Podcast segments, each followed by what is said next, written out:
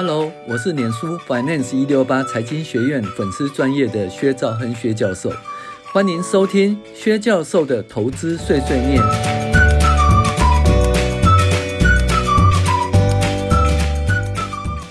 各位网友，大家好，我们今天来讨论这个猎豹财务长投资藏宝图哦，财务分析哦，第九招，就是股东权益报酬率分析的细部分析。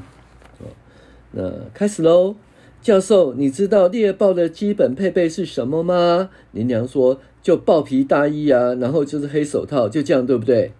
教授说，你不知道，猎豹还喜欢穿丝袜呢，或者大家穿丝袜，然后一步一步的抽丝剥茧的的的。林娘说，咦，我不知道猎豹有这个癖好呢。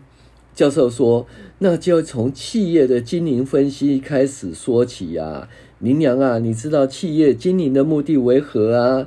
林娘说：“当然是赚钱喽。”教授说：“那如何赚钱喽？”林娘说：“不就是做生意嘛？”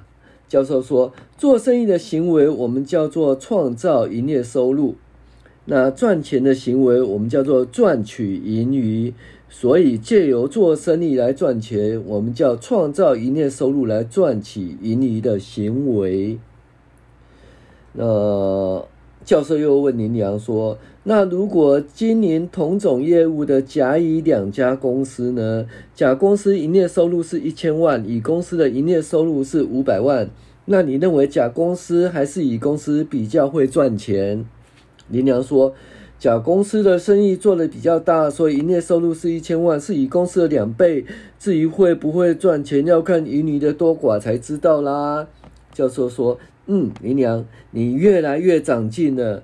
没错，最后要看盈余的多寡才知道。可是两家公司的规模不一样，所以我们用经常用税后净利除以营业收入比率。”来看营业活动的获利能力，那这个比例大家都很熟悉喽，就是税后净利率，又叫纯利率。林娘，我问你，如果甲公司的税后净利是五十万，乙公司的税后净利是五十万，请问哪一家公司的营业活动获利能力比较强呢？林娘说，当然是乙公司的获利能力比较强喽。教授说，为什么？两家公司的税后净利率都是五。税后净利都是五十万呢。林娘说，甲公司的税后净利率为百分之五，就是税后净利率五十万，税后净利五十万除以营业收入一千万。乙公司的税后净利率为百分之十，税后净利五十万除以营业收入五百万。乙公司只做了五十五百万的生意，就可以和甲公司的一千万生意赚一样多，所以乙公司比较会赚钱，获利能力比较好。教授拍拍手说：“讲得很好嘞，我们也可以这么说，甲公司每做一块钱的生意可以赚零点零五元，乙公司每做一块钱的生意可以赚零点一元，所以乙公司比较赚钱。”也可以说，乙公司的营业活动获利能力比较强。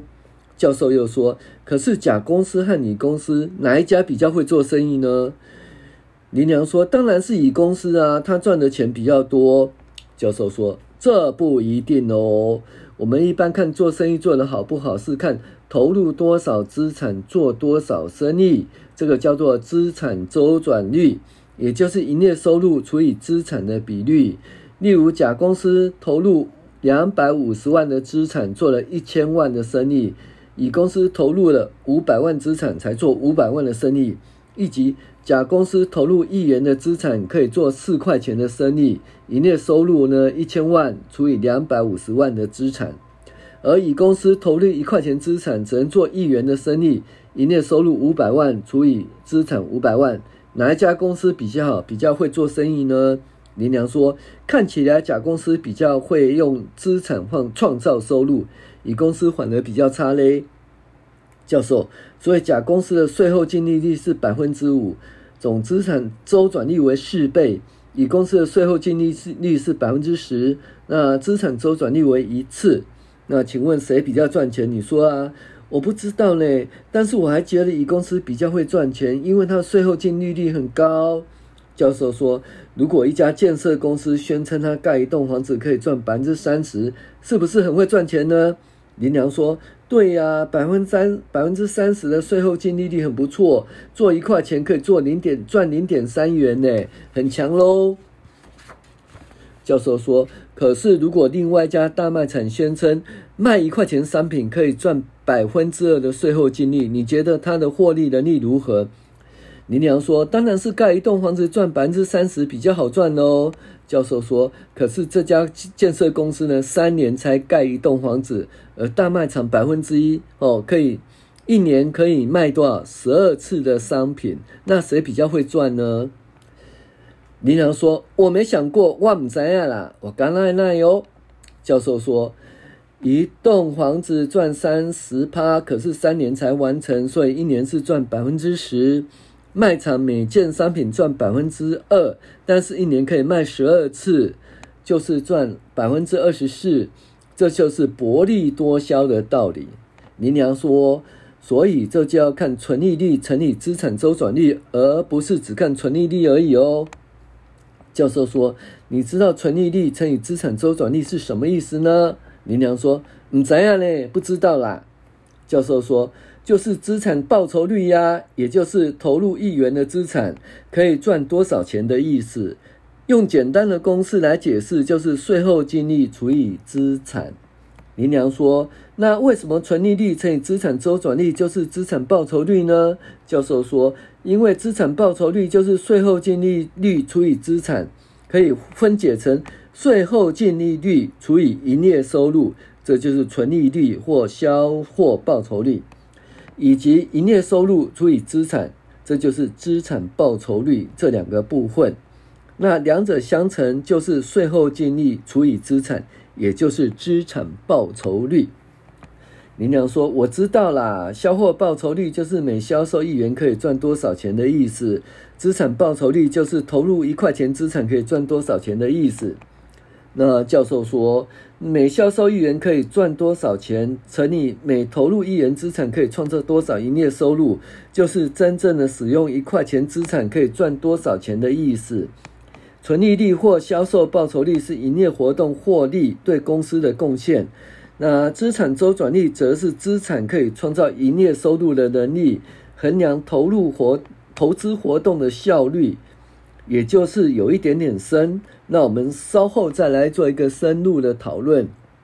林良说，所以两家公司真正的赚钱能力应该以资产报酬率来比较，才可以才是比较适当的方式喽。教授说，猎豹就是用杜邦公司发明的比率哦，叫杜邦比率哦，俗名穿丝袜的方法。因为杜邦哦发明哦尼龙丝袜，所以称之喽。一步一步的抽丝剥茧来分析企业的股东权益报酬率。那猎豹会将投资报酬率拆为两个部分：营业的获利能力，就是净利除以营业收入；以及资产的运用绩效，就是营业收入除以资产。那真正的报酬率，两者组合而成。哦，而不只仅仅看纯利率哦，其实它是看资产报酬率。林良说：“那如果是两者组合而成呢，就会有很多种方式啦，例如纯利率差资产周转率差，纯利率加资产周转率差，纯利率及资产周转率均加，纯利率及资产周转率均差的组合方式哦。”教授说。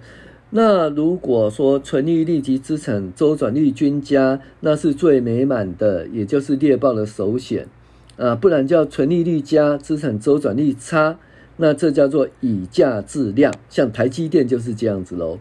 哦，因为价格高，所以纯利率佳，但是因为价格高，所以销售额不高，因此资产周转率差。那像台积电就是以价质量。高附加价值的经营方式，那另外如红海就是薄利多销，因为薄利所以纯利率不高，因为多销所以营业收入不错，资产周转率超高的。林娘，你喜欢哪一种呢？林娘说：“我喜欢以价质量，因为比品质不销价比较符合我林娘高尚的气质。”教授说，那一般而言，如果有附加价值的公司，在不景气或通货膨胀的时候，都可以有获利，因为纯利率较高，所以不容易产生亏损。反之，薄利多销的公司在通货膨胀或不景气时呢，不容易提高售价，反映成本。那由于利润很薄，很容易就产生亏损。当纯利率为负时，薄利多销的策略公司会怎样呢？林良说，由于纯利率是负的，资产周转率高，两者相乘，咚咚咚咚。教授说，对呀，当公司的纯利率是正的时候，可以透过高资产周转率的乘数效果，扩大资产报酬率。但是当公司纯利率是负的时候，透过高资产周转率的乘数，就会扩大资产报酬率的损失。所谓做越多赔越多的效果。那最近的低润就是有一点做越多赔越多的味道哦。那所以呢，我们先介绍到这里。那至于有关那个杜邦分析的进一项的话，哦，那我们在下一堂课再跟大家讨论。我是薛兆亨薛教授，谢谢您的收听。